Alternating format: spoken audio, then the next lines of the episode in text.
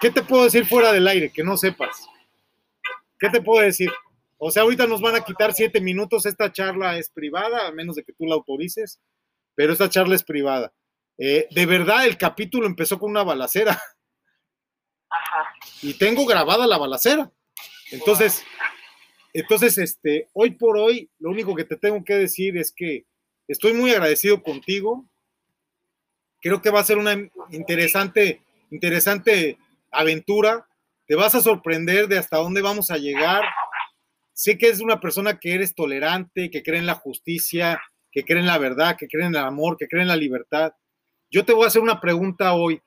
¿Crees en la libertad versus el estado de alarma de la pandemia? ¿Crees en la libertad versus el subsecretario López Gatel?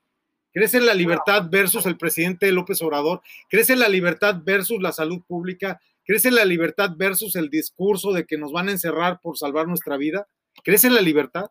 ¿Crees en la imparcialidad? ¿Sí o no?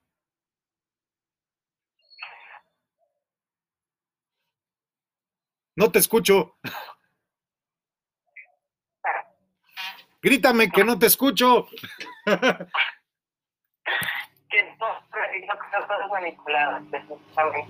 ¿Te estoy manipulando?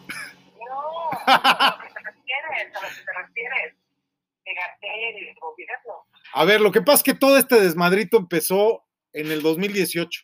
Nosotros estábamos en el hotel eh, W, que es de la cadena Marriott, en Barcelona, en el Hotel Vela.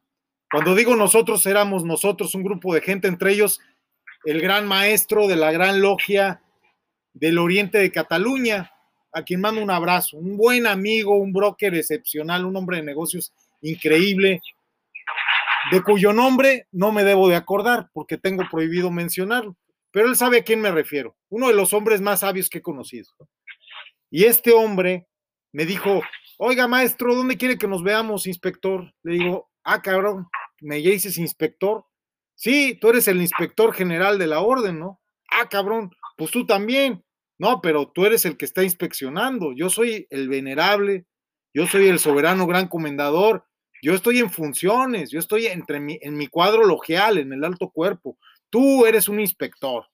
Ah, cabrón, pues sí, sí soy inspector. Entonces, mi teniente Vicente, ¿dónde nos vamos a ver? Le dije, ah, cabrón, sabes que soy teniente. Se llama él Florencio. Le digo, Florencio, sabes que soy teniente. ¿Qué onda contigo, Florencio?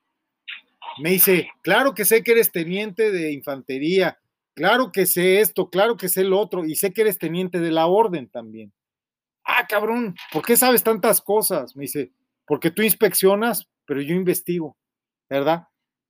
Entonces, nosotros en el 2018 nos enfermamos y fuimos al centro de salud más, más cercano a nuestro domicilio. Y esto es parte de un infomercial que después se, bueno, los, ahorita lo están dando ellos, pero te lo estoy narrando así en términos anecdóticos como, como charla. Entonces, ¿qué fue lo que pasó cuando sale un médico muy experto del Centro de Atención Primaria del CAP, ahí en el, en el, en el Raval, eh, a una calle de, de las Ramblas en Barcelona, y dice, a ver, don José Vicente, así va a ser hasta el acento, mire, don José Vicente, el médico aquí soy yo, usted no sabe nada, cállese y váyase a su casa, se toma una sopa de pollo y se deja de, estar haciendo gilipolleces. ¿Por qué, doctor? ¿Por qué usted tiene que darme la cura? Hostia, tío, no entiendes, no hay cura, tienes un virus, los virus no se curan. Coño, anda ya, que si no voy a traer a la Guardia Civil o a, a la Guardia Urbana, me voy a mandar traer a la Fuerza Pública, te voy a echar de aquí porque estás haciendo mucho escándalo y yo, vamos de aquí, vamos a tomar por culo. Y yo al doctor le dije, doctor, usted es un doctor, no se puede expresar usted así. Coño, vas a decir cómo me exprese yo, me expreso como se me hinche de los cojones, porque soy la autoridad. Yo dije, coño, estoy en problemas, o sea, un doctor es una autoridad. Ahora sí ya, ya, ya, nos, ya nos chingamos, ¿eh? Porque un médico ahora es una autoridad. Eso pasó en el 2018 y me acojonó el tipo, entonces le dije, doctor, este, o me cura o le voy a armar un puto desmadre lo voy a empapelar, que no le van a dar trabajo, pero ni en una farmacia. Es más, no va a poder trabajar ni en una tienda de abarrotes. Es más, no va a poder emigrar a América y ni siquiera va a poder explotar a ningún americano, como han hecho los españoles desde siempre, ¿verdad? Ya te fuiste, ¿verdad, Beca? Sí, sí se fue. Bueno, entonces, fíjense ustedes, el tema de hoy, escucha efectivamente, y Beca ya no está, porque se despidió. Yo la manipulé, la traté de meter al aro y se fue. O a lo mejor se cayó la llamada. La voy a tratar de localizar otra vez, pero le estaba contando esta anécdota a efecto de que entienda lo que nos pasó en el 2018. Cuando este doctor agarra y con toda la prepotencia del mundo me dice, usted se tiene que quedar tranquilo, váyase a su casa, cúrese con una sopita de pollo, porque usted tiene un virus en el 2018. Entonces, curiosamente, en ese entonces no sospechábamos lo que venía. Y tampoco sospechaban ellos que teníamos COVID. Entonces, como no sospechaban que teníamos COVID, nosotros dejamos un mensaje para la doctora Beca, saludándole y deseándole todos los parabienes y que jamás le crea a ningún médico que tiene que perder su libertad a cambio de su salud. Eso es lo que hoy por hoy estamos haciendo en ESPRO, protegiendo tu libertad, protegiendo tu productividad. ¿Cómo? Con protocolos de protección a la productividad en pandemias. Eso es lo que hacemos. Del mensaje. Si está satisfecho con su mensaje, presione uno. Para escuchar, gracias por llamar. Hasta luego. Y lo que hacemos es dejar muchos mensajes para que nos escuchen activamente. Y este mensaje lo estoy dejando para que tú disfrutes de tu libertad a través de la protección, del conocimiento, porque la verdad os hará libres, dijo aquel maestro al que adoran muchos y otros respetamos.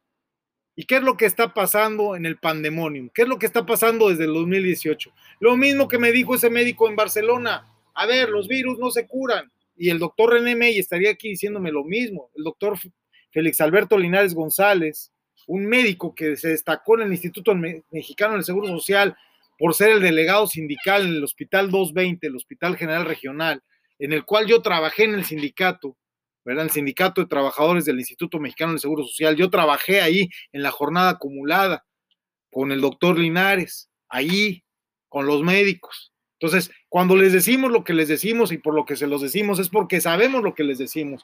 Los virus no se curan. Los virus lo que hacen es trastornar nuestras células y nuestras células trastornadas desarrollan síndromes y los síndromes desarrollan enfermedades y las enfermedades ocurren en el concurso de bacterias y las infecciones bacterianas sí se curan. Lo que no se cura nunca es la estupidez.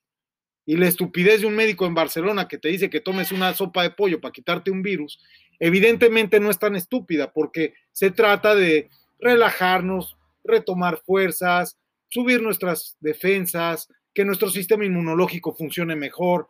Y entonces como médicos lo que podemos decirles en este infomercial es que no tiene que tomar nada, lo que tiene que tomar es el control de su psique, de su mente, y no enfermarse con su mente y no tener miedo para que su sistema defensivo esté elevado, una buena alimentación, no esté en lugares sucios, limpie, así como está limpiando aquí la esposa de Ramiro, limpie, limpie, limpie, para que no haya gérmenes, para que no haya bacterias, para que no haya cucarachas. Eso es lo que nos funciona, tener limpia nuestra casa, nuestra mente, nuestro espíritu. Y después, si por aquello de aquellos nos da el virus, relájese, tome un respiro, tómese una sopita de pollo, trate de ver si su sistema inmunológico responde. Y si no responde, entonces sí, vaya para que le den un retroviral y vaya para que le den una buena dieta y eleve sus defensas. Yo no le voy a vender ningún remedio, ningún medicamento, solo eleve sus defensas y cuando eleve sus defensas, el resto, la mente, la naturaleza, el creador, la fuerza creadora le va a restablecer su sistema y el sistema inmunológico lo va a defender de cualquiera de las bacterias que podrían concursar en un síndrome agudo respiratorio. Nadie se muere de COVID-19, todos se mueren de neumonía. La neumonía está dada por un neumococo, los neumococos son bacterias. ¿Dónde quedó el virus? El virus le baja el sistema inmunológico, lo inmunodeprime, igual que el VIH. Cuando usted está inmunodeprimido, lo atacan bacterias. Y esas bacterias son las que se encargan de despacharlo para el otro barrio. Entonces, si usted quiere seguir en este barrio y irse al patio de los callados, trabaje mucho con su sistema inmunológico, trabaje mucho con su espiritualidad, trabaje mucho con su productividad, trabaje mucho con tener la cartera llena de dinero, porque no hay peor deprimido que el pobre y no hay peor pobre que el que no trabaja. Y el que no trabaja no come. Si usted está deprimido y si la pandemia lo deprime y si el pandemonium no lo deja trabajar, ponga un alto. No permita que esto siga ocurriendo. Aquí, antes del minuto 11, 7 más 4, le digo, hoy por hoy la Escuela Superior de Trabajadores, hoy por hoy la Superior Suppliers School, arroba iberoamericaspro.org, en los últimos cinco segundos, Escuela Superior de Proveedores, Triple S, al servicio del sector salud ya en el minuto 11 y corriendo, y trabajadores esenciales certificados en México, representado por LA United Press, Iberoamérica en Sociedad por Acción Simplificada, Infer, Agencia Informativa Mexicana, coadyuvante del Estado mexicano, con licencias de la OMS, con patrocinio de la Google, para dar el curso Protocolos a la Productividad, Protocolos de Protección a la Productividad en Pandemias, le hace una invitación para que preserve su libertad. El de la voz fue el primero en cruzar a los Estados Unidos después de la orden de prohibición de viajes no esenciales a los Estados Unidos emitida por el presidente Trump. Fui el primero. ¿Por qué fui el primero? Porque nací en los Estados Unidos. No, yo no llevaba pasaporte americano, yo no llevaba residencia. Yo soy residente en Barcelona, España. Yo soy un turista en México.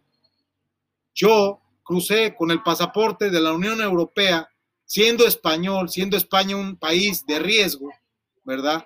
Sin que me exigieran cuarentena, porque me identifiqué, me identifiqué como parte de ESPRO. ESPRO es una gran organización, casi llegando al minuto 13, por las 13 flechas del escudo de los Estados Unidos de América, las sagradas 13 flechas, que algún día analizaremos en su contenido semiótico, le digo hoy por hoy que se convenza. Usted es una persona libre que nació libre y si quiere ser libre, siga trabajando y si no lo dejen trabajar, afílese al Sindicato Nacional de Profesionistas, afílese a su union en los Estados Unidos, afílese a ESPRO, a la Superior Suppliers School, arroba iberoamericaespro.org, a la Escuela Superior de Proveedores, Triple S, al Servicio del Sector Salud y Trabajadores Esenciales certificados en México por el Sindicato Nacional de Profesionistas de la República Mexicana. Afíliese afíliese y siga siendo un hombre libre